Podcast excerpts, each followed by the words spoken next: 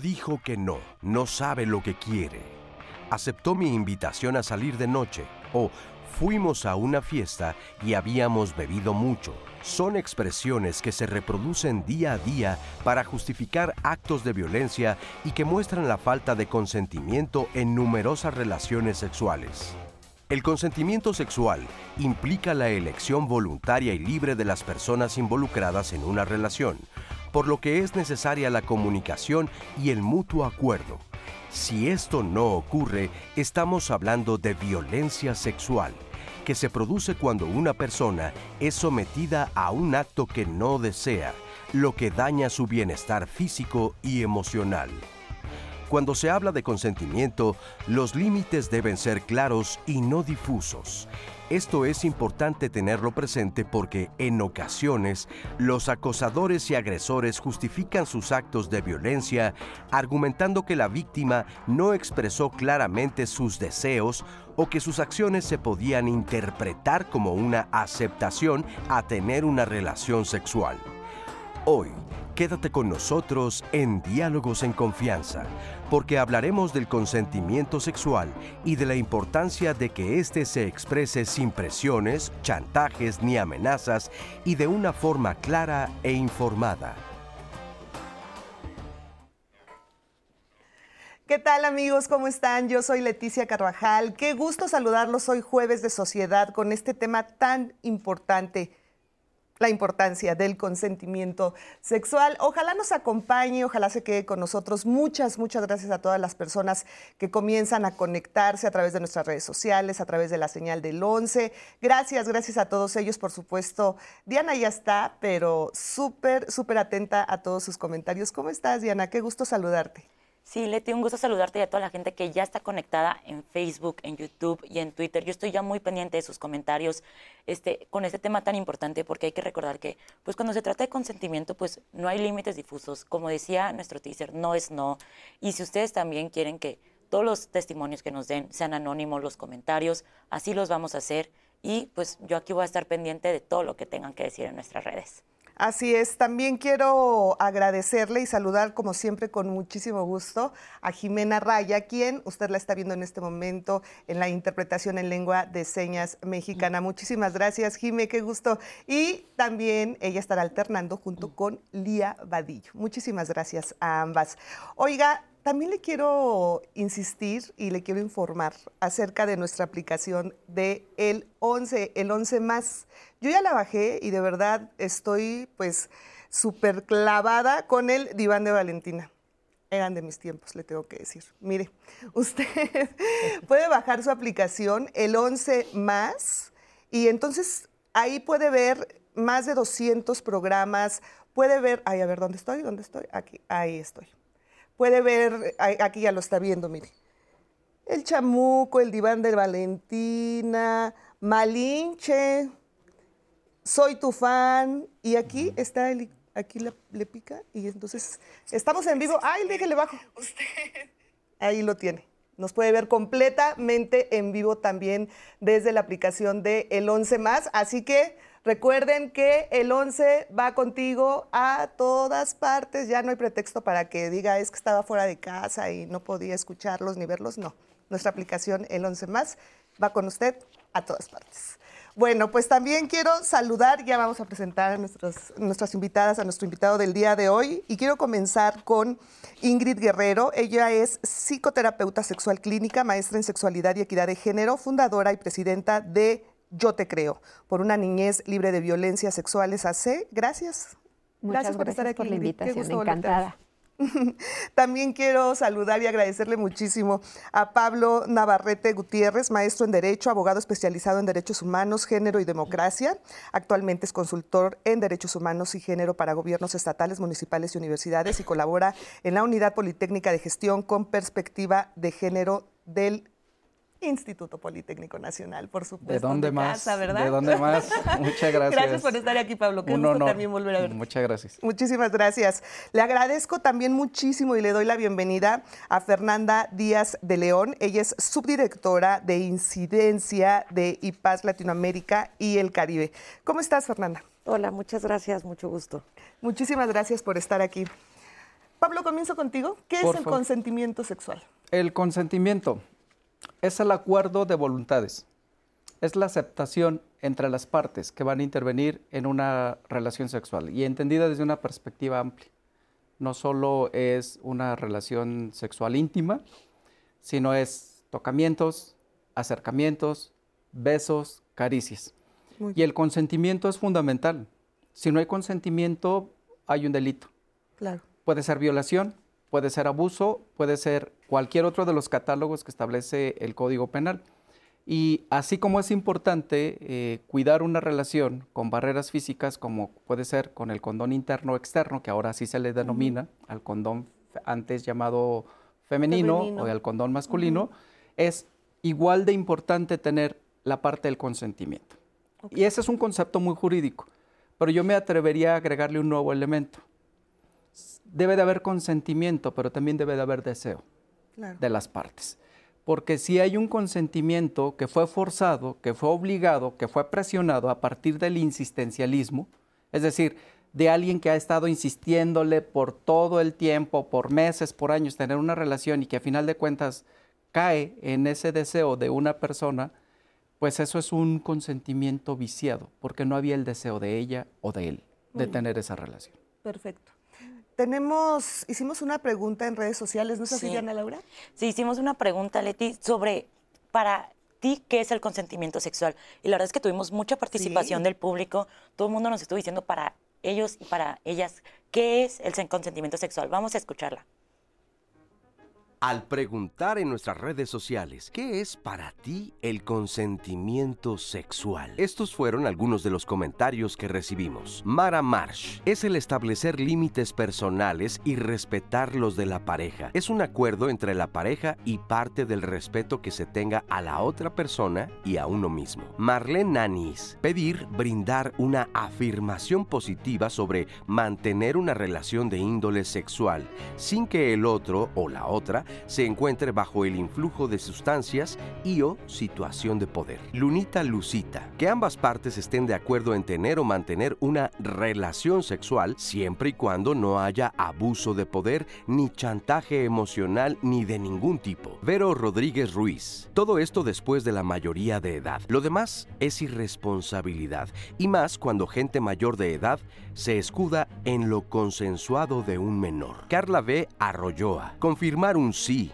ya sea de forma oral o por acción, la aceptación de todo acto sexual que está por suceder entre los involucrados presentes, sean o no pareja. Richie Preciado Castrejón, que todas las partes involucradas acepten con plena conciencia. Y la plena conciencia requiere madurez y claridad mental. No hay conciencia en la minoría de edad, no hay conciencia en mentes alteradas por alcohol y otras drogas, no hay conciencia en mentes afectadas por neurodiversidades, ni en mentes coercionadas. Roxana Rodríguez Melchor, que las partes involucradas tengan y manifiesten de manera explícita el deseo entusiasta de participar en actos sexuales. Leonardo Salazar, que haya comunicación previa en las partes involucradas en la interacción sexual, por lo menos que se pregunten si pueden hacer algo o si permiten o no realizar alguna actividad, todo bajo conciencia, sabiendo que todos los participantes gozan de los mismos privilegios y derechos y están en las mismas condiciones de decisión. Alina RM, cuando estás de acuerdo en tener relaciones sexuales con alguien, ese consentimiento se da porque la otra persona corresponde a las caricias, a los besos, a las sonrisas, etc. Porque no hay un no de por medio. Muchísimas gracias. Gracias de verdad a todas las personas que participan en este sondeo. Ya casi nos vamos al, corte, pero Fer, ¿qué opinas de estos comentarios que nos enviaron? Pues me llama la atención que la gente en general está bastante bien informada, eh, pero también me llama la atención que hubo por ahí un par de comentarios que establecía que la minoría de edad no hay, no puede haber consentimiento, ¿no? Y esto me parece que es un tema que deberíamos de abordar. Claro que hay conciencia y además hay titularidad de derechos, ¿no? Eh, una persona menor de edad, menor de 18 años, puede expresar su consentimiento, pero claro que hay límites y estos límites están marcados en la ley y, habría que discutir, ¿no? A lo largo del programa. Claro. Corte? Bueno, muchísimas gracias. Vamos a hacer una muy breve pausa y regresamos con más de este tema. Ojalá nos acompañen y nos escriban también a nuestras redes sociales. Regresamos en un momento.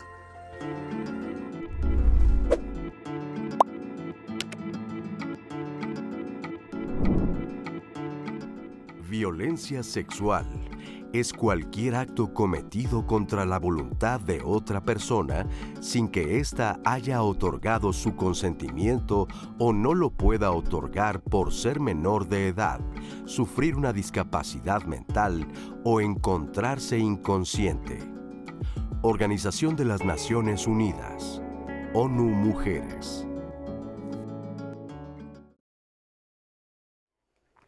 Muchas gracias por seguir con nosotros en este tema de Jueves de Sociedad, la importancia del consentimiento sexual. Espero que nos estén marcando a nuestro centro de contacto con la audiencia al teléfono del 55 56 no, se me olvidó cuál es el teléfono. Sí, aparece en pantalla el teléfono del centro de contacto con la audiencia. Ahí lo, espero, ahí lo van a tener. Ahí espero sus llamadas. Y yo estoy muy pendiente ya de sus comentarios. Se los voy a compartir. Nos están diciendo en las redes. Respecto al tema de hoy, Tú tienes la última palabra sobre lo que pasa con tu cuerpo. No importa si ya lo hicieron o incluso si dijiste que sí antes y luego cambiaste de parecer. Tienes derecho a decir basta en cualquier momento y tu pareja debe respetarlo. Claro que sí, el consentimiento puedes decir un día que sí, el otro día que no y no tienes que pasar de, ese, de eso. O en el mismo momento. O en el mismo momento, exacto. Y Sara García nos dice, cuando era niña detestaba que me obligaran a saludar o besar a alguien cuando no quería. Sí, justo este tema de la niñez que ahorita vamos a hablar un poquito más de sobre esto. Ofelia Acevedo nos dice, en el México actual, ¿cómo educamos a los niños y adolescentes para, para una educación sana? ¿Y cómo diferenciar las perversiones sexuales que se prevén o se contienen, ya que se, cómo se castigan y cuáles son los protocolos que se establecen en México actual? Algunos tips para reflexionar y educar y tomar en cuenta. Ade Orozco nos dice, los familiares se ofenden cuando no se les saluda de beso. ¿Cómo hacerles entender que no hay necesidad del beso para sentir respeto o cariño? Y Mari López nos dice, hola, buenos días. Es importante dar una orientación de la vida sexual en las relaciones de pareja, porque muchas personas caen en el juego del chantajismo y el acto sexual no es negociable. Es porque hay química, hay acuerdos y un verdadero amor para poder compartir la vida de unos con otros. Cuando no hay amor, nunca habrá respeto, comprensión, ni mucho menos se podrá llegar al placer, porque una cosa te lleva a la otra. Esa es la importancia del consentimiento. Y tengo un comentario, bueno, tengo un testimonio que dice, cuando tenía aproximadamente 16 años, un chico me invitó a salir. Él era como dos años más grande y, o sea, él tenía 18 años, importante. Era nuestra primera cita y al poco tiempo de reunirnos me intentó besar. Como lo rechacé, empezó a decirme que no se le hacía, que no se le hacía raro, ya que siempre lo rechazaban porque estaba feo, etc. Me sentí un poco mal y accedí a sus besos, pero no dejé de sentirme incómoda y solo quería irme. Al siguiente día me mandó mensaje y le respondí que ya no quería verlo, que no sentía atracción por él intentó volver a aplicar su técnica de hacerse el sufrido, pero como no accedí, me comenzó a ofender y me dijo que yo tuve la culpa porque le había aceptado la cita y eso lo ilusionó. Les recomiendo a las y a los jóvenes que no accedan a lo que no quieran a pesar de que usen un chantaje emocional. Efectivamente. Sí, bueno, voy a mandar a una entrevista, pero ahorita hablamos sobre este testimonio y sobre lo que nos han dicho en redes, que la verdad es que son comentarios muy, pues, fuertes los que nos han llegado y muy importantes, pero vamos a la entrevista de Mariana Mancilla, que ella es una oficial de, del, oficial de incidencia de Redefine del Instituto de Liderazgo Simone de Beauvoir. Y ella nos habla de qué es el consentimiento sexual y la importancia de que las personas involucradas en una relación participen de forma voluntaria en esta. Vamos a escucharlo. Gracias. Lo que comúnmente se entiende por consentimiento sexual se refiere a poder aceptar o aprobar como contactos o poder introducir sobre todo el pene o algún otro objeto en, la vagina o en, algún, en alguna parte del cuerpo. Sin embargo, para nosotras es muy importante dar a entender que también se refiere como a poder aceptar y acceder a que toquen nuestro cuerpo, a que, a que puedan compartir o que nos puedan compartir incluso eh, contenido digital o imágenes, videos, audios íntimos o eróticos. Eh, y sobre todo se refiere también a que las dos personas o la cantidad de personas que estén interactuando en ese momento sobre el ejercicio de la sexualidad, todas estén de acuerdo. Y también lo que, lo que para nosotros es importante es poder entender que si ahora estoy consintiendo y que estoy aceptando poder tener esa práctica sexual o esa relación o ese compartir como videos o contenidos eróticos, y después me arrepiento porque no me siento segura, eh, me siento incómoda o eso, también se vale. Y eso, y mi sí de antes no significa que mi no no esté valorado. Yo creo que el beneficio de que ahora podamos entender con mayor claridad lo que significa consentir sexualmente ha sido gracias a la velocidad de, de la información o del acceso a la información que tenemos. Sin embargo, queda como pendiente hacer como una reflexión o un poco más de sensibilización sobre el hecho de que la persona que está siendo agredida o a la que no se le respetó su consentimiento sexual o a la que, con la que ejercieron violencia, no está siendo ni tonta, ni no sabe lo que quiere, ni, ni, ni nada por el estilo y que hay que entender que cada historia y cada decisión de todas las personas es distinta, ¿no? Sentir las, las personas que han vivido la violencia mucho más confiadas y seguras de que ni siquiera fue su culpa lo que, lo que vivieron y que hay todo un mecanismo de defensa y, un, y toda una red colectiva de personas que pueden acompañarlas no, no solo para la garantía de derechos, de, o sea, como para acceder a justicia o a servicios de salud o a servicios médicos, sino también para que se sepan acompañadas de otras personas y no se sientan solas en el proceso. ¿no? Creo que eso sobre todo ha podido reivindicar el consentimiento al centro de, los, de las acciones de violencia sexual. Todas las prácticas sexuales tienen que ser consentidas, respetadas, valoradas, no solo porque, porque se, se, se, trata de un ejercicio de reproductividad, ¿no? sino también de un ejercicio de poder tener placer, de descubrir otros gustos, de poder entender qué sí les gusta y qué no, y que eso al final de cuentas, si se hace en pareja o en parejas, pues, pues va a poder tener mayores beneficios para, para ambas personas. Muchísimas, muchísimas gracias por esta entrevista. Y bueno, nos dice cosas realmente muy interesantes. Pero yo quisiera preguntarles acerca de esto. ¿Cómo debe darse el consentimiento? Con palabras, con gestos, incluso hasta con silencios, afirmando, negando, ¿cómo? ¿Cómo se tiene que dar? ¿Se tiene que decir sí, sí quiero, no, no quiero? ¿O hay otras formas? Hay muchas maneras. Creo que una eh, malinterpretación común, no, no del consentimiento en la práctica, de la palabra. O sea, es hablar del consentimiento explícito e irnos de inmediato en este imaginario colectivo al sí o al no verbal, ¿no? O al corporal. Sí, no, ¿no? Y muchas veces las respuestas corporales, las incomodidades se manifiestan con un gesto, con un alejamiento, con una resistencia, con tensión corporal, de muchas maneras que no nos alcanzaría pues como para enumerarlas todas acá. Pero creo que es importante saber que cuando se habla de un consentimiento explícito también estamos haciendo, y muy importante, alusión a la práctica. Si yo en este momento deseo, porque hablábamos de deseo hace unos minutos, un beso, un abrazo, no significa que lo voy a desear también al rato, aunque haya sido contigo mismo, ¿no? No significa que lo voy a desear mañana. Y entonces, el consentimiento puede darse de forma verbal o no verbal, y también creo que es importante considerar en este contexto que nuestros cuerpos, particularmente los de las mujeres y de las niñeces, están atravesados por una socialización cultural muy poderosa, patriarcal, que condiciona nuestras respuestas para agradar a otras personas. Y entonces es posible que nos cueste trabajo en ese momento un no explícito. Sin embargo, hay otras formas y otras maneras de poder decir que no en ese momento, de manifestarlo. Y es importante que en el consenso, que no solamente es ponerme de acuerdo si quieres o no quieres, sino integrar una práctica que esté bien para mí, bien para el otro o les otros, porque no solamente son prácticas entre dos personas, y poder generar un espacio seguro ¿no? para este compartir. Sí, hay, hay veces en que no todas las personas, no todos podemos decir no, pero sí hay gestos, claro que sí hay movimientos, claro que sí se entiende, pero esto es, es una educación tanto para la persona que no puede decir no y decir, oye, tienes todo el derecho y con esto es no, ¿eh? Pero también para la otra persona que se entiende. Es que no me dijo que no. Pero además, o sea, también hay toda una cultura alrededor del, no de las mujeres, ¿no? Es, si no es un no explícito, verbal, em, entonces hay una serie de, justificaciones para, para, quien transgrede ese consentimiento, ¿no? Es, es como eh, esta frase muy común que todavía se sigue escuchando mucho de, bueno, es que las mujeres cuando dicen que no, en realidad están diciendo que, sí. hay que insistir, ¿no? Para obtener el sí.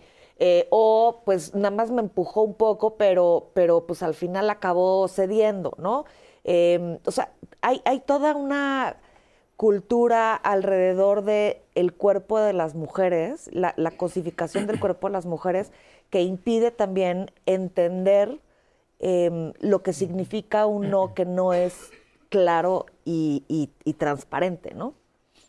Porque también eh, es importante, o por qué es importante tomar en cuenta el contexto en el que se produce la relación sexual o se tiene eh, algún tipo de consentimiento. Por ejemplo, si la persona está inconsciente. Ahí no hay posibilidad de, otorgar consentimiento. Y no puede hablar una persona que está alcoholizada, que está alcoholizada, aunque tenga conocimiento, pero si está alcoholizada, eh, bajo la influencia de algún estupefaciente, em, no es posible dar un consentimiento libre sin vicios, ¿no? Entonces, de entrada, sostener una relación sexual con una persona que está bajo los influjos de alguna droga o de alcohol es estar violentando un consentimiento o estar presumiendo un consentimiento. Eso es no eso es, es la, imposibilidad de decir que sí. la imposibilidad de decir que sí y es violación. Sí, sí, es, es, clarísimo. Eh, es lo que yo quería plantear desde una perspectiva eh, muy jurídica y muy de abogado. Aprovecharse de alguien de su condición de embriaguez o de estar bajo los efectos de algún estupefaciente o estar en una condición psicológica en la que no puede permitir las consecuencias de un sí, ahí hay problemas. Y en una estructura patriarcal, machista y misógina, en donde las mujeres son vistas como cuerpos del deseo, como instrumentos para el deseo, y que en este esquema poco te importa si ella tuvo una expresión de indicio de que no quería. Entonces tenemos que transitar hacia la expresión clara, indudable, de un sí o de un no. ¿Por qué? Porque eso no deja lugar a dudas. Y entonces cuando hay un no categórico, que es lo que se plantea desde una estructura patriarcal, machista y misógina como la nuestra, se está haciendo la difícil. Se está haciendo del rogar.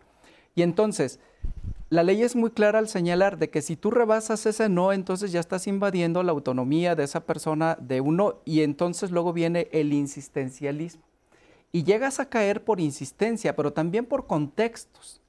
Por ejemplo, una persona que está sujeta a una relación de poder, señalo dos casos, si me lo permiten, para ejemplificar. La primera, en una relación de pareja.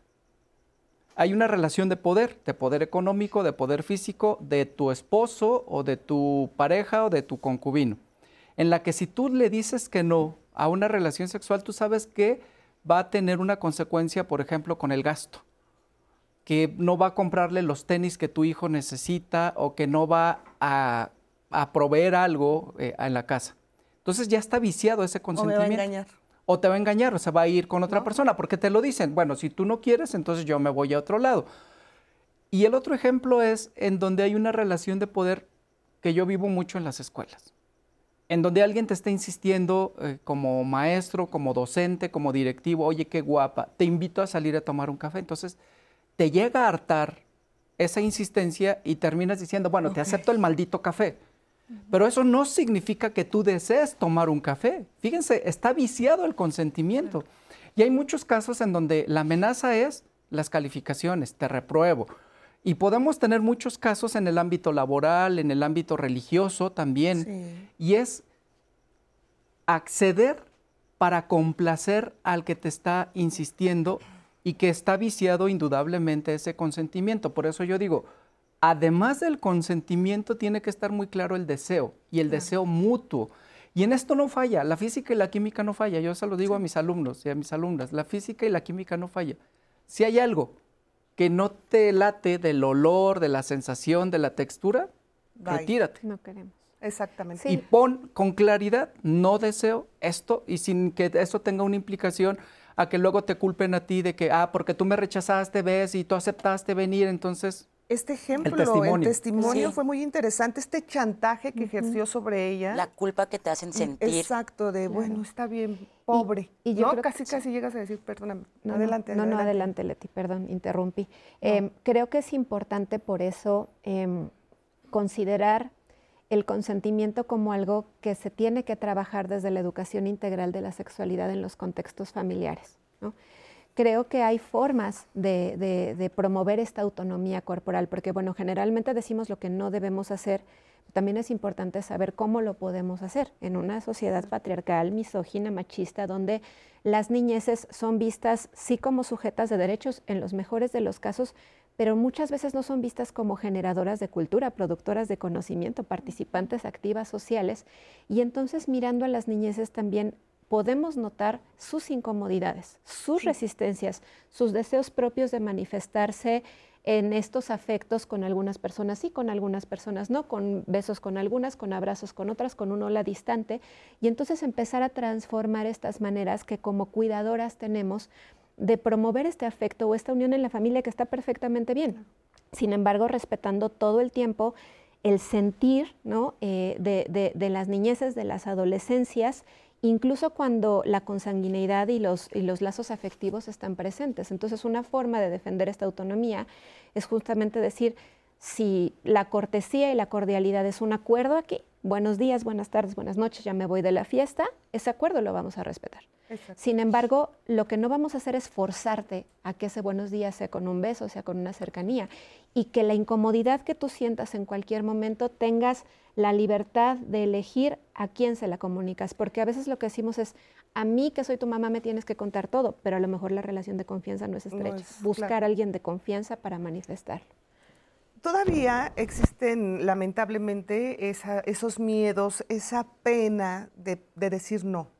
En el caso de un niño, una niña, cuando, como lo estás mencionando, como mamá muchas veces se pueden preguntar, porque todavía fuimos educados muchos de nosotros de esa forma y por supuesto que no podemos culpar a nuestros padres, a nuestros abuelos, porque era una educación que se venía, que se mantenía y que así era y no lo hacían tampoco lo hacían por hacernos un daño. Para ellos eso era lo correcto, ¿no? No ser maleducada, eh, que vean que eres una buena niña, un buen niño, bla, lo que sea. A ver, yo como mamá, si en este momento estoy viendo el programa y, en mi, y mi hijo o mi hija, mi hija me dice, no quiero saludar a mi tío, a mi tía, a mi abuelo, a quien sea. ¿Cómo hacerle entender a esa persona? O cómo, si, si yo me siento tal vez mal porque mi hijo no quiere saludarlo. Y, hubo una pregunta de estas de cómo hacerle entender a la familia que no es necesario un beso para que se sienta como el respeto que puede haber o esto, todas estas ideas ¿no? que tenemos. ¿Cómo hacerle entender a, una a, la familia y decir, oye, mi hijo no está obligado a darte un beso, tal vez sin que exista esa confrontación? ¿O cómo hacerlo? Pues yo creo que hay que fomentar mucho el tema de el reconocimiento de la libertad como un elemento fundamental del ejercicio de los derechos. Y el reconocimiento de la libertad es decir, yo a quién sí quiero y a quién no quiero. Y además, concebir a los niños, niñas, niñas como sujetos de derechos.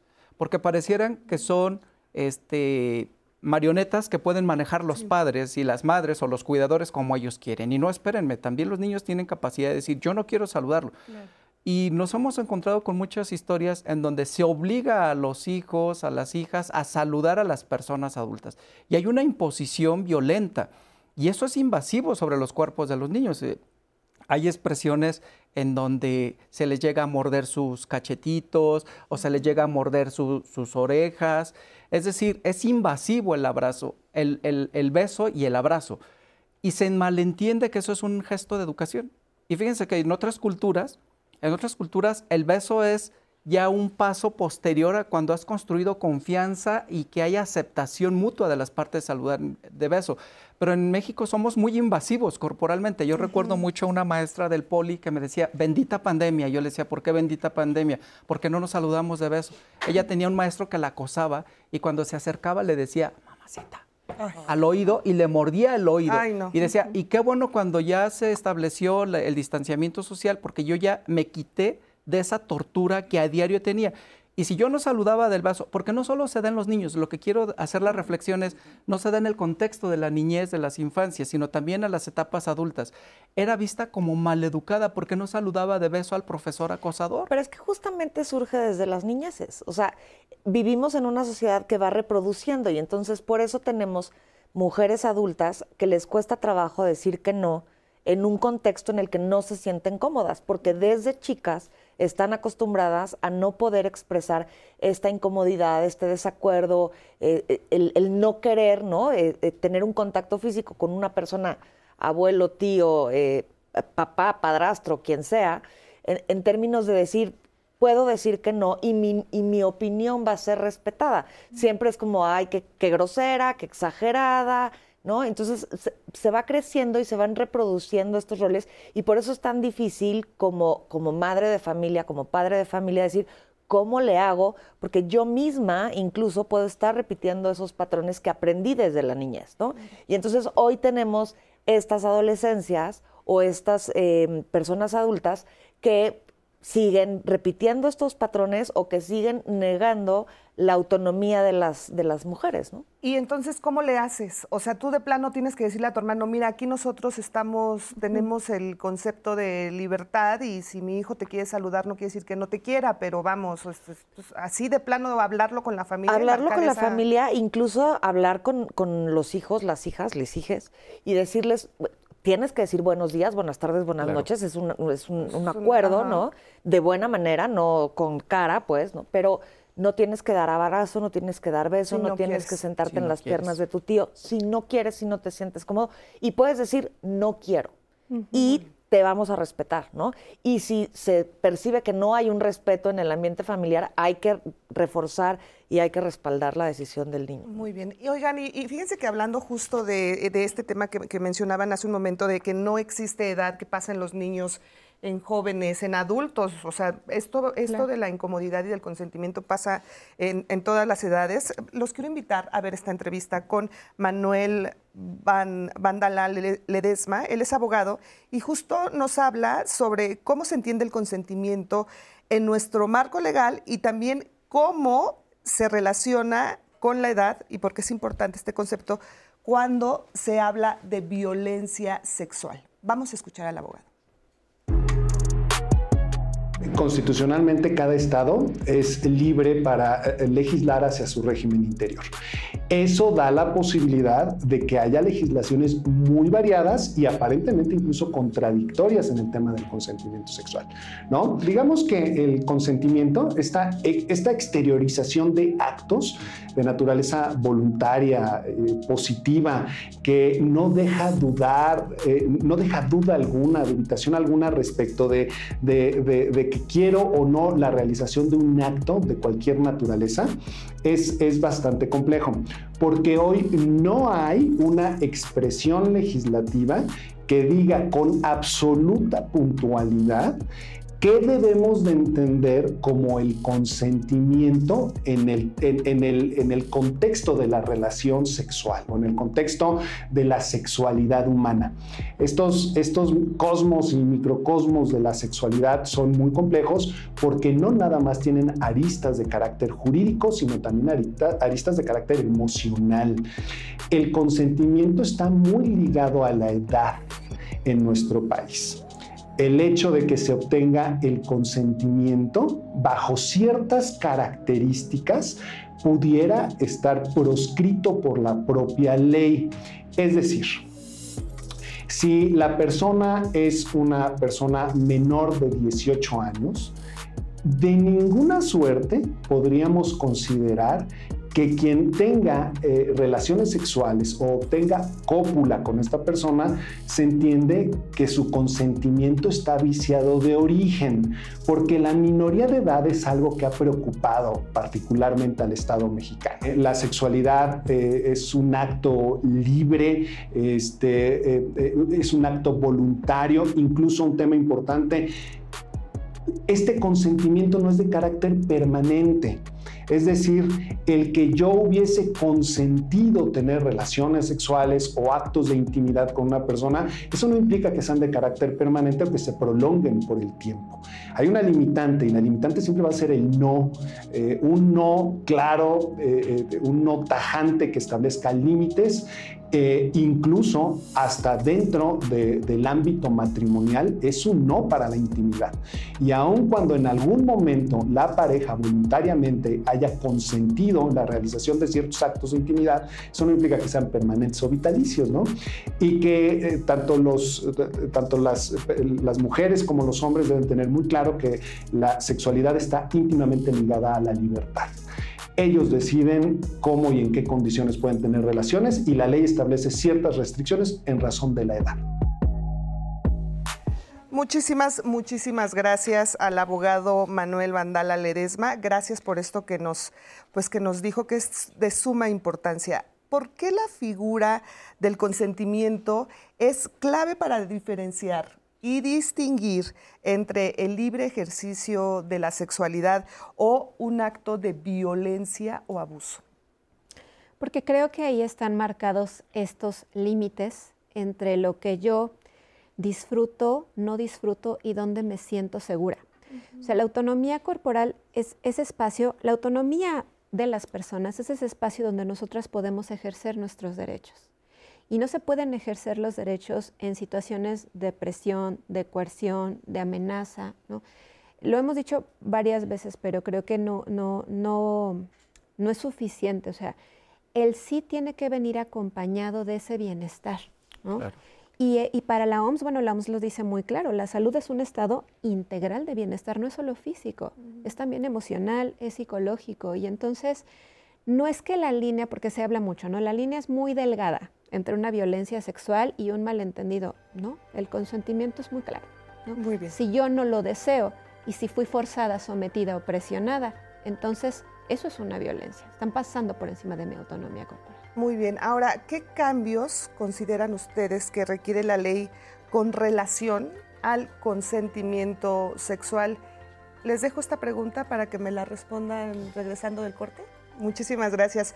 Vamos a hacer una muy breve pausa, regresamos con la respuesta y también vamos a regresar con sus comentarios. Hay muchísimos, lo cual agradecemos y los vamos a leer también regresando del corte. Los invitamos a que se quede con nosotros.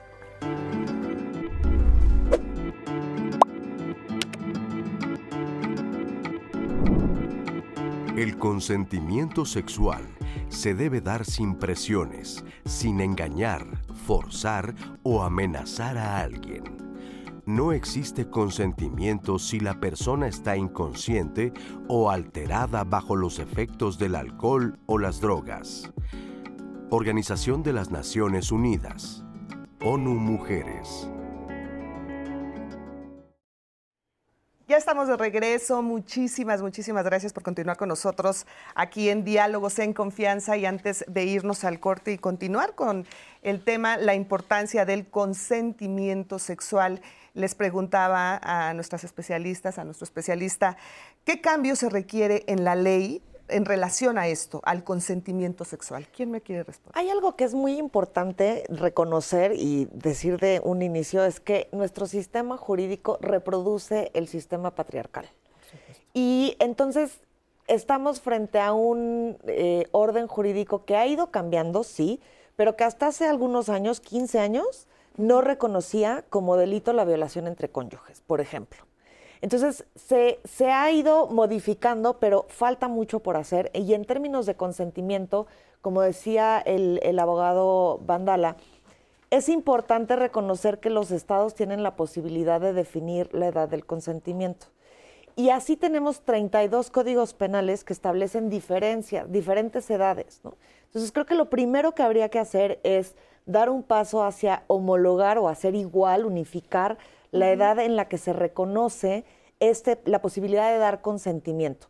No por un tema de minoría de edad y de, digamos, la no eh, titularidad de derechos, sino porque hay edades en las que las, las infancias pueden, pueden otorgar su consentimiento, pero bajo coacción, engaño, intimidación, violencia, incluso violencia institucional, ¿no? En la que se reconoce que eh, una persona puede dar consentimiento y entonces ahí ya entran cuestiones como de engaño, eh, estupro y otros, otras figuras eh, delictivas. Entonces, me parece que es necesario unificar la, edad y aclarar a partir de qué edad una adolescente puede, o, una menor de edad, puede consentir una relación sexual.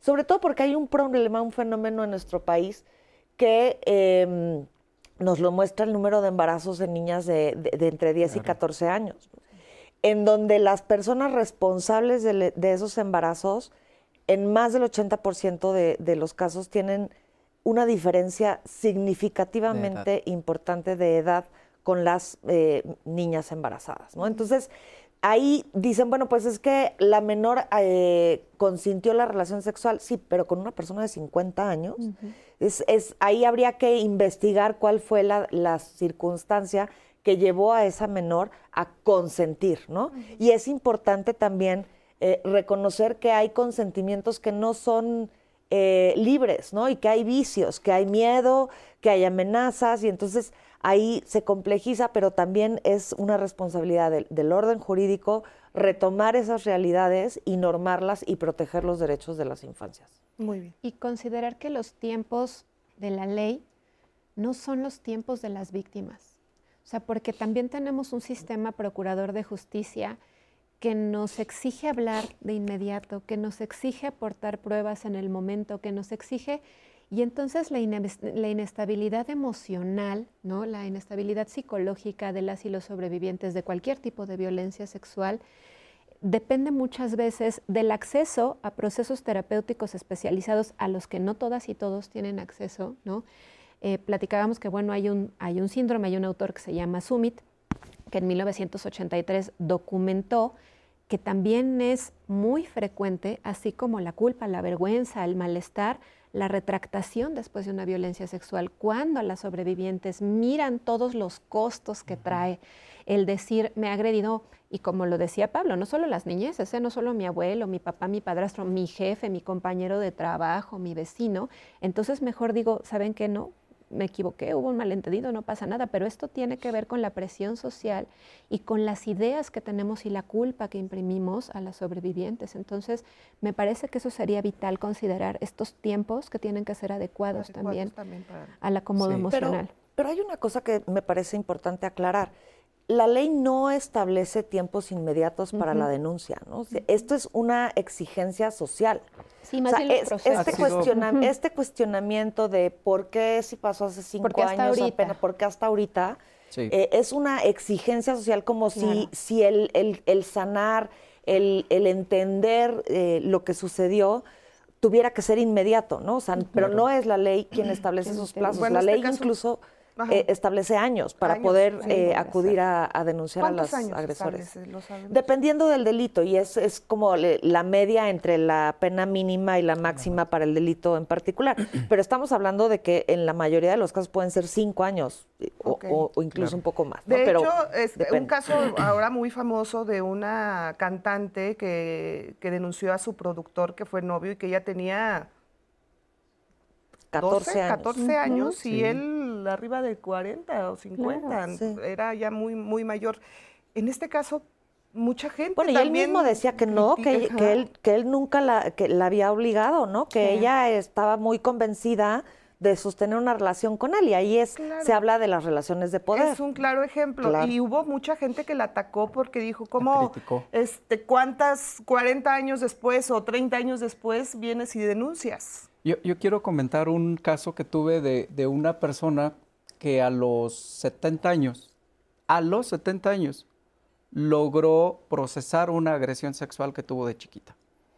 Y, fue un proceso bien complejo porque como abogados luego nos enfrentamos a estas leyes machistas y misóginas que estoy completamente de acuerdo y que en los últimos años se han ido modificando, se han ido adaptando gracias al impulso, a la exigencia del movimiento amplio feminista. Por ejemplo, el caso de que en México hasta el 2005, hasta el 2005 la violación entre cónyuges no era delito.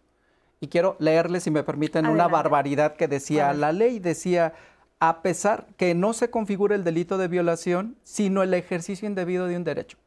La Corte en México sostuvo durante años eso. No es violación, sino el ejercicio indebido de un derecho. A pesar de que haya utilizado los medios típicos previstos para la violación, ya que si bien el cónyuge tiene derecho a la relación sexual con su pareja, no puede permitir que se le obligue violentamente, pero en términos generales decía que no había violación se consideraba solamente un delito que era considerado ejercicio indebido de un derecho, pero no violación. Por suerte, la Corte... Y se hablaba del derecho al débito carnal. Exactamente. Y la Corte deja de lado ese, ese, pues esa tesis, ese criterio en el que estaban juzgados los casos. Y hoy, por suerte, las esposas, las concubinas, las parejas pueden ir a denunciar cuando se les haya impuesto una relación sexual que no era deseada pero que tal vez sí, había sido consentida por los vicios del consentimiento, presiones, amenazas, chantajes y todo lo que podamos imaginar. y les quiero comentar el caso de esta señora que después de años, años, empieza a procesarlo y entonces, ¿cómo le hacíamos? Porque ya el delito había prescrito. Y entonces hicimos, yo hice algo simbólico. Yo le elaboré la denuncia, presentamos la denuncia, pero además había otro problema. Su agresor ya había muerto. Pero fue un acto simbólico de desagravio, de decirle, yo sí te creo. Claro, sí. Y entonces fue un ejercicio de reparación, simbólico si ustedes quieren, pero la gente tarda, tiene sus procesos.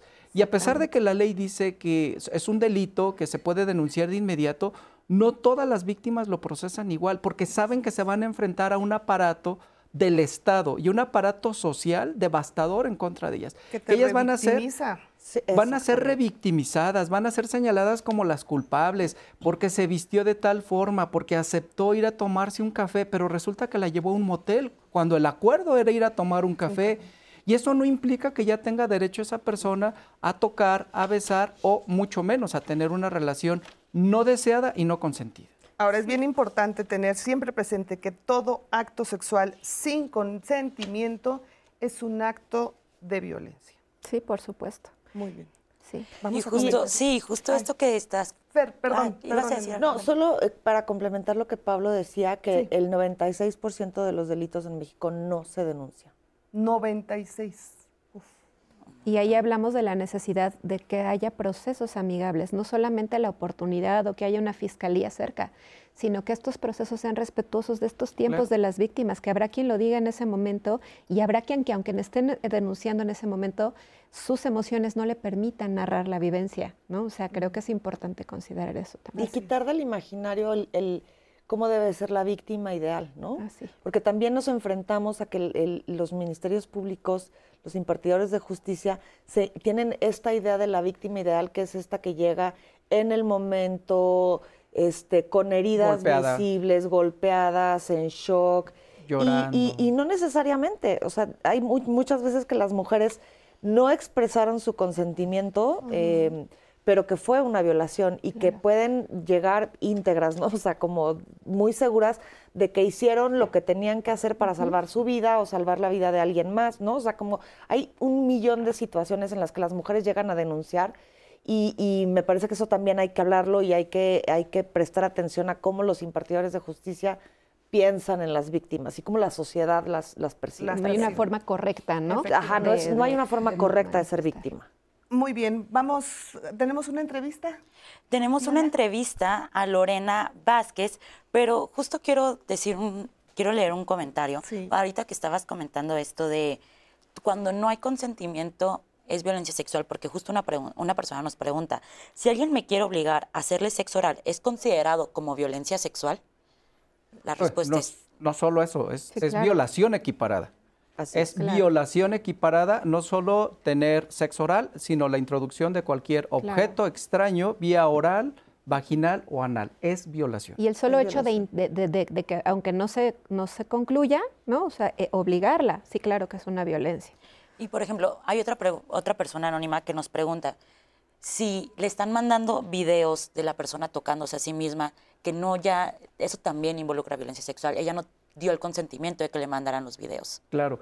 Eh, ah, tenemos vacíos enormes en las leyes mexicanas y tendríamos que configurar eso. Ya hoy tenemos un supuesto de violencia digital que podría ser denunciable, pero hay otros vacíos jurídicos. A mí me ha tocado asesorar casos en donde hay una relación consensuada, en donde ambas partes querían, y en el momento del acto sexual el hombre se quita el preservativo. Y entonces ella se da cuenta. Y entonces, desafortunadamente, el vacío jurídico no tiene un supuesto para ese hipotético, para ese caso. Pero hay que denunciarlo porque hay hay una serie de implicaciones, se está violentando un acuerdo, un consentimiento y una regla muy clara que fue sexo protegido, porque tiene implicaciones muy serias, no solo de riesgos de embarazos no planeados, sino de infecciones de transmisión sexual que pueden tener consecuencias devastadoras. Entonces, estén o no estén tipificados, hay que ir a denunciarlo para ver en cuáles de las figuras jurídicas del Código Penal encajan esos supuestos. Claro. Bueno, entonces, ahora sí, vamos a la entrevista con Lorena Vázquez Correa, que ella es investigadora del Instituto Belisario Domínguez del Senado de la República, y ella nos va a hablar sobre los atributos que acompañan al consentimiento sexual y por qué se considera como criterio para determinar si una conducta sexual es lícita o ilícita. Vamos a escucharla. El consentimiento sexual refiere a aceptar tener relaciones o tener actividades de tipo sexual con una persona. Hay varias características, atributos que se esperan de este consentimiento. Eh, tres muy básicos es que sea voluntario, que sea genuino eh, y que sea deseado. Eh, por supuesto puede haber más atributos, hay una discusión al respecto. Por ejemplo, la Fiscalía de la Ciudad de México sugiere que cuando se se haga legislación al respecto, solamente se ponga la expresión sin consentimiento, sin atributos. Esto con la finalidad de em, señalar que, que todas la, ausencia de este conocimiento ya está enmarcada dentro de la palabra sin consentimiento, sin tener que poner atributos específicos que después puedan dificultar a las autoridades aplicar la legislación.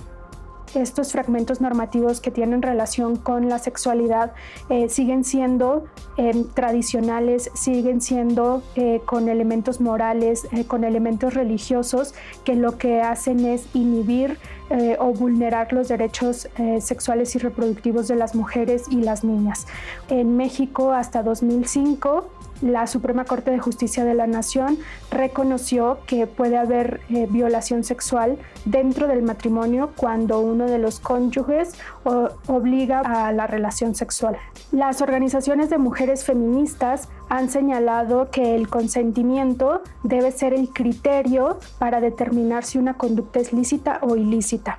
¿Esto por qué? Porque persisten marcos eh, normativos eh, donde la definición misma de violencia sexual implica que debe haber violación adicional a la agresión sexual. Eh, por ejemplo, que debe haber violencia, em, violencia física que y debe, eh, la víctima debe en ocasiones mostrar esa violencia cuando se atreve a denunciar. El criterio para determinar si una conducta es lícita o ilícita es decir, si hay violencia sexual o no hay violencia sexual, si el criterio es el consentimiento, entonces para todas las partes que participan en la actividad sexual, tanto hombres como mujeres, es importante que sea explícito que se participa voluntariamente en esa actividad sexual, tanto para unos como para otros. Gracias, muchísimas gracias por esta entrevista a Lorena Vázquez Correa. Muchas, muchas gracias. Diana, ¿continuamos con más comentarios? Sí, justo tengo uno que es lo que estabas comentando de cuando el hombre se quita el preservativo. Fíjate que tengo un comentario anónimo que dice, hay un tema poco tratado, que es cuando tu pareja no te dice que ya no se está cuidando con la pastilla anticonceptiva. Me pasó y fue muy desconcertante. O sea, también está el otro caso en el que la mujer se está tomando la pastilla, dice, ya no quiero, no le dice a su pareja. Claro. Y eso también es, pues, no hay consentimiento, es, claro. Es violentar una parte que previamente se había consensuado. Sí. Y voy a terminar con este, que es un comentario anónimo, que dice, he visto que solo hablan de las víctimas mujeres. Yo les cuento que en mi caso fui abusado por un cura, al cual mis padres religiosos me obligaban a besarle la mano y todavía sentarme a su lado. Y con ese testimonio termino para poder seguir esta conversación. Muchísimas gracias. Gracias, Diana. ¿Cómo, ¿Cómo preparar a nuestros jóvenes, a nuestros adolescentes para el mejor ejercicio de este derecho del consentimiento sexual? ¿Cómo prepararlos? Yo diría que no solo a nuestros adolescentes, también a nuestros niños y nuestras niñas. soy una convencida de que la educación integral en la sexualidad debe de iniciar desde el kinder, desde la educación preescolar, porque esperamos o asumimos que de adolescentes eh, o de personas jóvenes van a tomar buenas decisiones cuando no tienen información, cuando no se les ha reconocido su agencia, cuando durante toda su niñez se les obligó a saludar de beso a quienes no querían, cuando se desconocieron sus necesidades, ¿no? O cuando no se les escuchó. Entonces, cuando no se les proporciona información, pues difícilmente una persona adulta incluso puede tomar una decisión correcta. Entonces, me parece que se debe de hablar, se debe de garantizar la educación integral en la sexualidad desde el preescolar para empoderar a nuestros niños y niñas a poder decir que no, a saber decir que sí, a identificar qué son las cosas que sí les gustan, qué cosas no les gustan y a hacerse cargo del ejercicio de su sexualidad, ¿no? Todavía tenemos hoy en las escuelas muchísimas barreras, muchas de ellas son los padres y madres de familia, por supuesto, pero también son los y las maestras, ¿no? Los, los encargados de dar estas materias de educación integral en la sexualidad, en la que muchas veces se enfocan en la biología solamente o evitan hablar de temas, violentando así el derecho a la educación y a la información de los niños y las niñas. Entonces es muy importante garantizar esto en, no solo en adolescentes, insisto, también en niños y niñas. Fíjate, es el Politécnico? Perdóname. No, no, yo quería este, señalar algo que es muy importante. Eh, yo creo que ya llegó el tiempo de que la carga solo sea sobre las mujeres. Es decir, habilitarlas a decir no, a que se defiendan, a que denuncien, me parece que eso limita mucho la intervención. Lo que tenemos que hacer es un proceso de deconstrucción social y eso pasa necesariamente por la construcción de las masculinidades, de las nuevas masculinidades. ¿Cómo nos enseñan a ser hombres? Un hombre posesivo, dominante, que lo obtienes por la fuerza. Y si no lo obtienes, no eres hombre.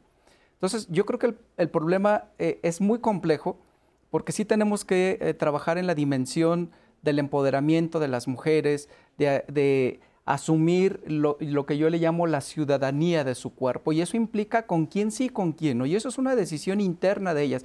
Insisto, la física y la química no falla, amigas y amigos. O sea, cuando alguien no te gusta, cuando algo no te gusta, es simplemente no.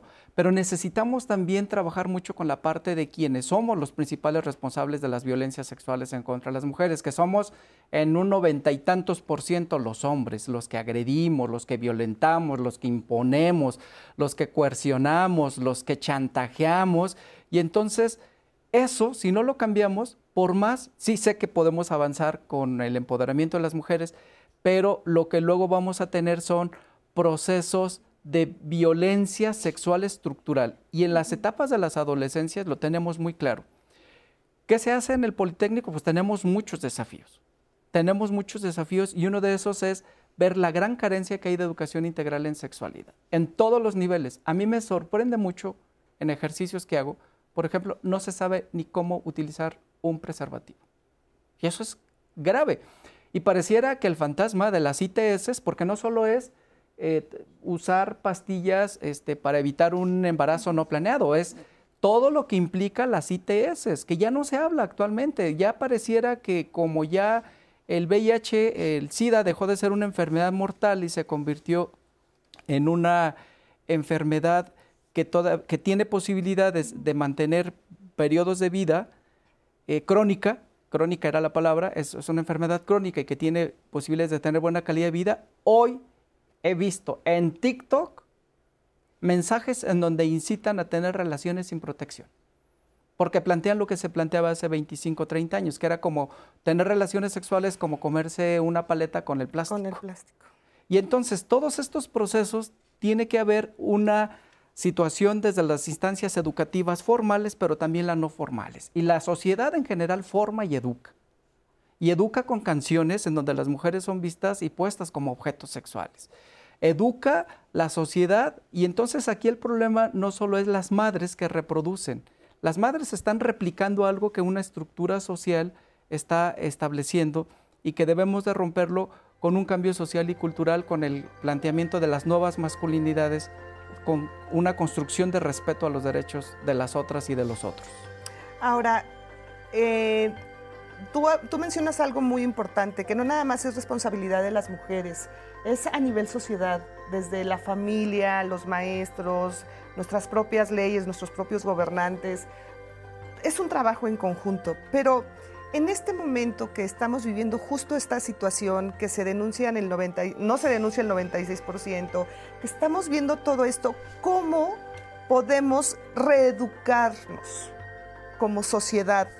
¿Cómo podemos desarrollar una cultura del consentimiento estando en este momento como estamos con todas estas aristas que estamos, que estamos hablando.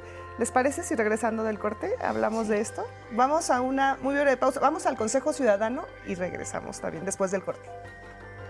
El consentimiento sexual en la intimidad tiene que ser libre, informado, concreto, irreversible expresarlo claramente de forma verbal con frases como sí quiero, está bien o no estoy de acuerdo, detente. Es la mejor manera de dar o retirar la aprobación.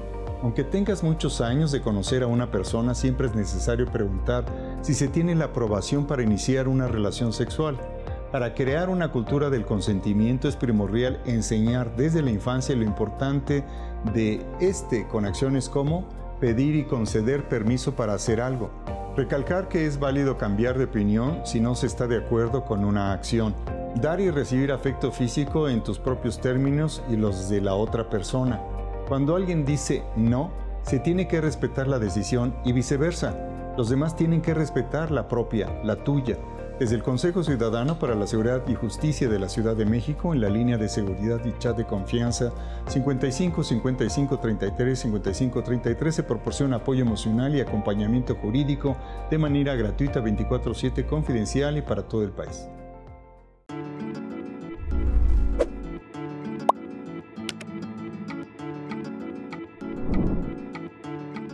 La violencia sexual está arraigada en las prácticas cotidianas, por lo que hay que impulsar una cultura del consentimiento para que las víctimas puedan visibilizar y denunciar la violencia que sufrieron.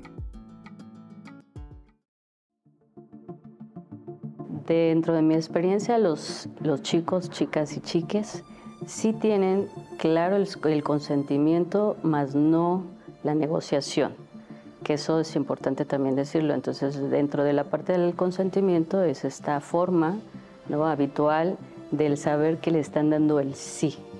El tema es de que queda un tanto vacío esta parte de la negociación que tiene que hablar propiamente de cómo se va a llevar a cabo la actividad sexual. ¿no?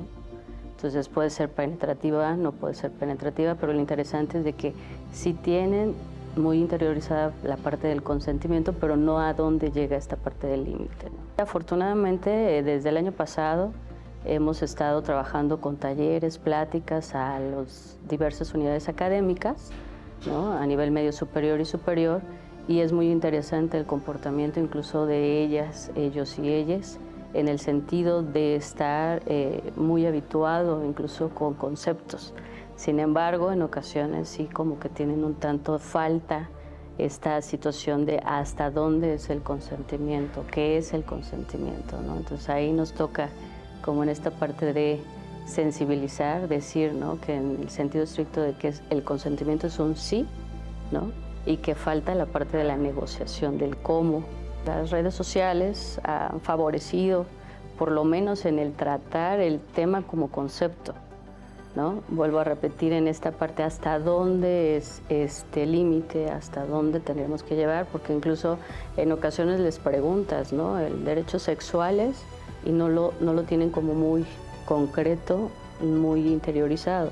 Entonces, dentro del consentimiento, claro que es un derecho esta situación de ponerlo sobre la mesa previo a tu inicio de vida sexual o incluso en tu práctica cotidiana sexual. Hemos llegado a detectar casos ya donde ese consentimiento ya no es, más bien donde hay prácticas donde ya no hay consentimiento y pues detectamos ya situaciones de violencia sexual y pues les damos un seguimiento a través de la plataforma de la denuncia segura cuando la persona que se considera víctima así lo, así lo requiere. Entonces también eso permite de alguna manera generar conciencia de que las conductas cuando son sin consentimiento, las prácticas sexuales cuando son sin consentimiento, tienen una consecuencia, ¿no? Y puede ser una consecuencia desde administrativa hasta una consecuencia penal, dependiendo del nivel de riesgo en el que se encuentre la persona cuando ya es víctima. Además de las pláticas, talleres que ya compartimos, así como el material, tenemos ferias y nuevamente en este momento les estoy invitando a la feria, nuestra segunda feria de diversidad sexual, que se llevará a cabo este primero de septiembre en las instalaciones del decanato. Es abierto a todo el público, así es que nos dará mucho gusto tenerlos y contar con ustedes. Gracias. Y muchas gracias a Varigna Torres y a Yasmin Cruz por esta entrevista que nos acaban de dar. Quiero invitarles a que no se pierdan el programa de mañana, Viernes de Pareja. Van a tener el tema de los entrometidos y la pareja. ¿Qué haces cuando un amigo se está metiendo en tu pareja, cuando la familia siempre está ahí metiéndose y dándote comentarios sobre cómo llevar tu relación, sobre cómo deberías de tú portarte con tu pareja, sobre comentarios sobre tu pareja? No se lo vayan a perder, que va a estar muy interesante. Y yo quiero terminar con unos comentarios, agradecerle a todas las personas que estuvieron participando el día de hoy en nuestras redes sociales. La verdad es que muy buenos comentarios y les quiero dar lectura a otros que tengo aquí. Ulises nos dice, los niños adolescentes son un problema. Hoy en día hubo un profesor en Tamaulipas que lo acusaron de acosador y fue invento de la muchacha o alumna, ya que el profesor lo corrió del plantel y duró tres o cuatro años sin trabajo. Después, la muchacha se disculpó, pero el profesor quedó mal anímicamente. Rubén Pérez Castro nos dice, también las mujeres son acosadoras. Tal fue el caso que mi maestra de inglés cuando estaba yo en primero de secundaria, yo me sentía incómodo y con miedo de decírselo a mis padres. Ella insistió muchas veces y hasta me invitaba a subirme a su coche, situación que no acepté en ese tiempo. Él no dio su consentimiento, Rubén Pérez, a su maestra, que también es válido. Recuerden que también el consentimiento no es no. Y nos dice Marina Ruiz, cuando hay veces que los padres no escuchan y no apoyan a sus hijos cuando por respeto al apellido y prefieren que su hija aguante. Y Karen Gómez, no, perdón, Glory Marza nos dice, yo creo que lo importante para poner límites en este tema del consentimiento es muy importante tener mucha seguridad y alta autoestima. Y con esos comentarios les doy la palabra otra claro vez. Claro que sí, muchísimas gracias. Gracias, Diana. Gracias a todas las personas que nos escriben. Por supuesto, ahorita vamos a comentar acerca de esto porque eh, vamos a, nos llamó mucho la atención este comentario de eh, que al final se termina muchas veces eh, echando la culpa o que es que no era cierto y al final fue un engaño y le causó un daño al profesor que vamos, no lo, no lo ponemos en duda, pues, de que existen. Pero ¿qué pasa también que, que, se generaliza muchas veces, ¿no? Sí, ¿Y qué, qué, pasa, por ejemplo, con este, este tipo de piropos en las calles, ¿no? De esta falta de respeto de la cual muchas hemos sido víctimas y que de repente dicen, pues es que ella tiene la culpa, porque ¿para qué se pone ese short, ¿no? O sea, sale para provocar a los hombres.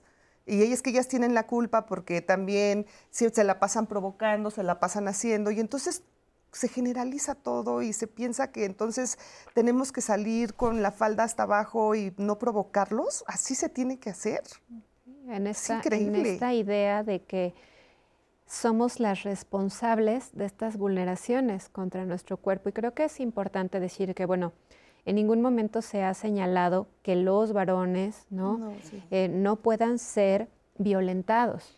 Yo quisiera retomar el comentario de, la persona que amablemente nos comparte, que agradezco mucho, esta violencia sexual que, perpetró una persona religiosa en su contra. Y por supuesto que se sabe que estas agresiones son muy invisibilizadas por las instituciones, son encubiertas o muchas veces también normalizadas por las familias y que esto justamente nos habla de la necesidad, recuperando lo que preguntabas antes del corte, de una corresponsabilidad, no solamente de las familias, al interior de las familias, sino del Estado, de todas las figuras estratégicas que colaboran en la educación integral de la sexualidad y en la procuración de justicia para generar entornos seguros para las personas. No podemos quedarnos únicamente en el aprender a decir que no, sino en qué condiciones estamos habilitando para que ese no pueda ser respetado y validado. Es decir, que nos toca y que nos corresponde a todas las personas para poder desarrollar esa capacidad de agencia y reconocerla, porque ya la tenemos. Y esto desde las etapas más tempranas de las niñeces y a los costos que, pues, que, que nos podamos enfrentar. Porque es bien cierto esto que ya explicábamos, ¿se puede retractar una persona después de una violencia sexual? Sí, nada más que aquí habría que hacer un análisis bien minucioso de las razones de esa retractación porque los costos de visibilizar una violencia sexual son altísimos, no solamente físicos, emocionales, económicos, el estigma social, el aislamiento, el coste de hacerle frente a la familia, al lugar de trabajo, eh, ante una violencia, trae repercusiones donde muchas veces las víctimas de violencia se quedan solas. Muy bien. ¿Algo que quieras agregar? No, eh, em, decir que, que uno de los, de los problemas es que no, o sea, este problema es multifactorial y entonces para resolverlo en realidad se necesita de la participación y de la corresponsabilidad. Eso, eso es, es, muy importante y aunque podemos tener iniciativas y podemos tener la mejor de las voluntades, se necesita de un esfuerzo eh, simultáneo y de un cambio eh, general en la, en la forma en la que se entiende el tema de la violencia, el tema en el que se participa en el tema de la violencia. Ahora, ¿por qué las víctimas suelen albergar tantas dudas sobre la forma en cómo se expresa el consentimiento? Pues es que está muy naturalizado esto que tú comentabas de los piropos, por ejemplo. Es algo que se consideraba o se ha considerado durante mucho tiempo como un halago, ¿no? Y entonces esas son cosas que se normalizan y por supuesto que cuando sentimos una incomodidad dudamos. Y también creo que es una forma, eh, es una respuesta, yo diría, incluso del trauma, el poder convencernos de que no es grave lo que está sucediendo, que podemos con eso. Y eso merma quizás ¿no? también la posibilidad de decirlo o de identificarlo. Tenía una amiga, bueno, tengo una amiga que decía, a mí no me molesta que vaya en la calle y me digan guapa. No, no tengo ningún problema con eso. ¿En qué momento entonces pasa de ser lo que para ella no lo es y para ella para otra sí. y para mí puede ser ofensivo a la misma palabra, ¿eh? Claro. sin que... Mira, yo planteo un, un esquema muy sencillo basado en los colores del semáforo, en donde el verde es tú lo pediste, el amarillo es lo deseabas y el rojo es te generó incomodidad. Si hay respuesta afirmativa a que no fue pedido no fue deseado y te generó incomodidad, es acoso, aunque te haya dicho guapa. Tú no lo pediste. Entonces hay incomodidad y el problema es romper con esta normalidad, esta naturalización de la violencia sexual que vivimos. Y la vivimos, perdón, digo, hoy en, canciones terribles que yo no sé si se le deberían llamar canciones, a esa apología de la violencia contra las mujeres. Y que eso es lo que persigue muchas gentes, les gusta y tenemos también que hacer un trabajo muy fuerte de desnormalizar y desnaturalizar lo que se le llama el amor romántico, la idealización del amor romántico, de que va a llegar un vato guapo, con posibilidades financieras, a conquistarte. Y entonces todos esos elementos de la famosa complementariedad, yo les digo, ustedes no son medias, ustedes son enteras. Y como tal deben asumirse, entonces no necesitan a nadie para ser plenas y felices. Y hay algo muy interesante dentro de, la población adolescente y joven, hoy en estas eras de las tecnologías, en donde las cuestiones afectivas son muy interesantes y les comentaba que el año pasado tuve oportunidad de trabajar un proyecto en Ciudad de México y en otros estados de la República. La gran preocupación de las chavas y los chavos no es si van a adquirir una infección de transmisión sexual, es tener una relación y plantearse frente a las redes sociales con una relación estable, con una pareja para cubrir determinados estándares sociales que se han establecido. Y las redes sociales también generan mucha presión sobre la felicidad, sobre siempre estar felices, sobre siempre estar con una pareja. Y eso lo tenemos que trabajar para deconstruir esta sociedad en donde las mujeres han sido cosificadas y de manera sistemática y permanente. Por eso insistimos mucho en las mujeres. También los hombres son, son o hemos sido víctimas de acosos, de hostigamiento, pero tenemos la posibilidad de la fuerza física de, oponernos a una relación no consensuada. Hay un caso muy famoso en España que se dio donde una chica eh, aparentemente da un consentimiento de tener relaciones con cinco. Y entonces todos dijeron que ella había dicho implícitamente que sí, pero la chava se queda en shock cuando se la llevan.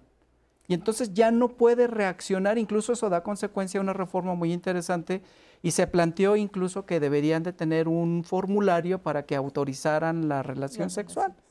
Pero eso tampoco va a garantizar porque no se ha deconstruido esa idea de que los cuerpos de las mujeres pertenecen a los hombres y que los puedes poseer a costa de lo que sea, de la fuerza, de la coacción, del chantaje, del engaño o del fraude. Muy bien, muchísimas gracias. Gracias, Pablo. Bueno, vamos ahora con vamos a hacer un, siempre digo un paréntesis, pero un paréntesis muy amable y que a mí me encanta en lo personal, porque llegó con nosotros nuestro especialista en artes escénicas, Andrés Castuera, y seguramente nos va a traer una excelente recomendación. ¿No es así, Andrés? ¿Cómo estás? Qué gusto saludarte. Hola, ¿qué tal, Leti? Qué gusto, Diana Laura, a todos los amigos y amigas que nos siguen aquí en Diálogos en Confianza. Hoy vamos a una obra que lleva por título La Dulzura y es de una de nuestras más brillantes plumas eh, vivas. Prácticamente es una leyenda viva del teatro mexicano. David Holguín, que además es pionero en esto del teatro mexicano independiente, justo con el Teatro El Milagro, que fue el primer espacio independiente, totalmente independiente, que hasta la fecha sigue en pie. Y esta, esta que es eh, su obra más reciente. La dulzura, dos personajes, una madre y una hija que después de mucho tiempo de no encontrarse, se reúnen ante la mesa de su casa, pero para romper un silencio que les ha carcomido por dentro durante años. Viene a romper esta imagen típica de que la madre y la hija, solo por tener ese título, tienen que ser una relación dulce y una relación linda. No siempre es así. Cuando hay secretos que han guardado y donde han sido cómplices en muchas cosas que han lastimado a la hija y que la madre en su momento no supo cómo enfrentar, pues la relación explota y es una bomba de tiempo. Además, con dos excelentes actrices, con Daphne Kell en el papel de la hija y Laura Almela en el papel de la madre, de verdad es una obra que minuto a minuto la tensión va increciendo. Es de esas obras que realmente nos tienen al filo de la butaca porque no sabemos a dónde va a llegar esa historia. Y algo tan sencillo, ¿eh? que podría ser dos personajes, una madre y una hija, llega a extremos inalcanzables, a extremos inimaginables y además el contrapunto con el nombre que es la dulzura. Vamos a ver estas imágenes justamente tomadas ahí en el Teatro El Milagro de esta gran obra de David Holguín. Y de regreso les digo cómo, cuándo y por qué no se pueden perder esta gran obra de teatro mexicano contemporáneo.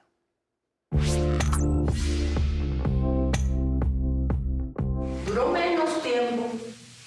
Un parpadeo. ¿Me viste parpadear? Sí. Un parpadeo no dura lo que un soplo. No, hay entendido. No entiendes.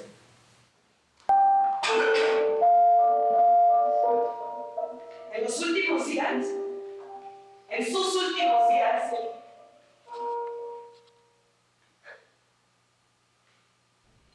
eh, el recorrer una cicatriz mal cerrada y darte cuenta que no puedes continuar más que al abrir y drenar otra vez y entonces este, volver a, a intentar. Pero es sobre todo desde la perspectiva de mi personaje, es la pretensión de, de pensar que un asunto ya está, no importa que esté resuelto o no, pero ya pasó y uno se sobrepone y no, no, no, no. No, lo que está, este, las heridas que no quedan limpias, este, están condenadas a abrirse una y otra vez. ¿Es lo que él quería? sembrar discordia, aún después de muerto. Es su herencia, su mensaje. Ay, me lo prometí, me lo dije a mí misma, te lo dije siempre. Yo no debía siquiera pensar en él, mucho menos El público va a venir a ver una historia que creo yo está en muchas casas de los hogares mexicanos, una historia bastante cercana a nosotros como sociedad, como humanos. Eh, van a ver a una madre y una hija, eh, pasajes importantes, van a ver buen teatro, y por buen teatro me refiero a un teatro hecho con el corazón y con el recurso de la dramaturgia al 100% y de las, del gran empeño que le echamos las actrices. y, y un teatro que sobre todo abre el diálogo interno, al menos si, si el espectador se lo, lo permite. Eh, creo que eso, bueno, y mil cosas más, pero no quiero spoilear nada, que sea flexible, bien. Luego caminó sobre el cuerpo de su Señor Llegó hasta su boca y lo besó. Acto seguido saltó al piso y entonces... Eh, sé que es una obra dura, es una obra que toca las entrañas frente a, pues un tema siempre difícil de, asimilar, el de, nuestra finitud, el de nuestro eh, nuestra condición mortal, pues se recogen los restos, se recogen eh, las, las cenizas del pasado. Y creo yo que al final hay una conciliación. Y no podemos tocar lo oscuro a fin de cuentas sin proporcionar luz que regrese la dulzura. Ojito, sea la razón, eso te pido, dulzura. La dulzura no solo es una obra de teatro, es un ritual. Como ustedes pudieron ver en la distribución de la sala del Teatro del Milagro, la gente está alrededor, como si fueran ahí testigos, como si estuvieran invitados a la sala de esta casa junto a este, a este comedor. ¿Qué pasa cuando se rompe el silencio? ¿Cuántas veces no nos atrevemos a romper el silencio y si el teatro va a ser ese catalizador para que saliendo de esta obra rompamos esos silencios que tanto nos han lastimado, haciendo a un lado eh, eh, la jerarquía de madre, padre, hija, hay que romper el silencio y hay cosas que mientras más se tarden en salir, la explosión será mucho, mucho más dolorosa. Pero estos dolores, aunque parezca un poco contradictorio, son dolores que terminan sanando. Van a salir discutiendo, van a salir hablando, seguramente abrazando, después de ver la dulzura. La mala noticia es que este lunes es la última función, la última oportunidad para ver la dulzura, porque ya nos pasó también el dato David Holguín de que en en octubre estrena su nueva obra y ahí estaremos pero por eso la dulzura termina este lunes a las 8 de la noche en el Teatro El Milagro, que está ahí en la calle de Milán, número 24, en la Colonia Juárez. De verdad, tiene que llenarse el Teatro El Milagro. Hay que apoyar a nuestras plumas, hay que apoyar a nuestras grandes dramaturgas y a nuestros grandes dramaturgos. Y aquí nos vemos el próximo jueves con más Teatro Mexicano en Diálogos en Confianza por el 11. Claro que sí, Andrés, aquí nos vemos, pero antes nos vemos el próximo lunes a las 8 de la noche en el Teatro El Milagro. Claro que sí, por allá vamos a estar, te lo prometo. Gracias, gracias Andrés. Y bueno, se nos termina el tiempo, yo les quiero agradecer por acompañarnos y me gustaría, empiezo contigo, Ingrid, ¿con qué nos quedamos? ¿Cuál sería tu conclusión de este tema? Yo creo que es importante que como personas cuidadoras, a mí me gustaría cerrar con un énfasis en el acompañamiento de las niñeces, nos preguntáramos cómo nos hubiera gustado que nos acompañaran ante la imposición de mostrar afecto de forma forzada en, nuestra infancia y preguntarnos si las herramientas con las que estamos criando hoy nos siguen siendo funcionales o nos hubiera gustado que fuera de manera diferente y ser un espacio seguro para que en cualquier etapa de la vida cualquier persona que se sienta incómoda pueda expresarlo con nosotros, darle credibilidad y decirle yo sí te creo. Muy bien, muchísimas gracias. Gracias por estar aquí. a ti, muchas gracias. Pablo. Pues algo muy sencillo pero muy significativo. Eh, para las mujeres que tengan el poder y la capacidad de decir no cuando no lo desean, cuando no quieren. Y el tema no está centrado solo en las mujeres. Tenemos que cambiar los hombres. Los hombres somos los principales generadores de las violencias en contra de las mujeres. Y el cambio democrático que requiere el país va a estar incompleto si los hombres no cambiamos nuestras estructuras, nuestras prácticas y nuestras formas de ser hombres.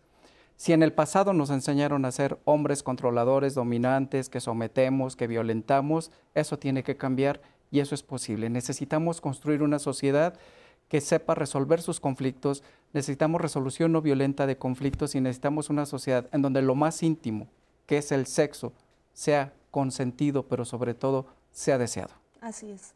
Oye, yo siempre lo menciono con mis sobrinas y con todas las personas cercanas a mí, jóvenes sobre todo, el violentómetro es muy importante. ¿Dónde lo pueden ver rápidamente? Está en la página de la Unidad Politécnica de Gestión con Perspectiva de Género y eso les va a permitir ubicar dónde están los niveles de violencia y cuándo hay que solicitar ayuda para detenerlo. Perfecto, muchas gracias, Pablo. Al contrario. Fer, ¿con qué nos quedamos? Em, con la corresponsabilidad, ¿no? De la que hablábamos. Em, como persona cuidadora, el fomentar y el generar espacios y ambientes en los que las niñeces y las adolescencias puedan expresarse, eh, crear entornos seguros, em, dar las herramientas y la información que les permitan decir que no, identificar cuáles son sus gustos ¿no? y sus preferencias y mm, exigir ¿no? de, las autoridades y de, las, de las instancias eh, públicas, eh, llámese escuela, impartición de justicia, políticas públicas con perspectiva de género. Muchas gracias,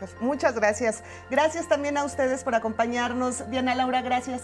Muchas gracias, Leti, a todas las personas que nos estuvieron escribiendo con sus comentarios, preguntas, con los testimonios. La verdad es que agradecemos mucho todos los testimonios que nos dieron.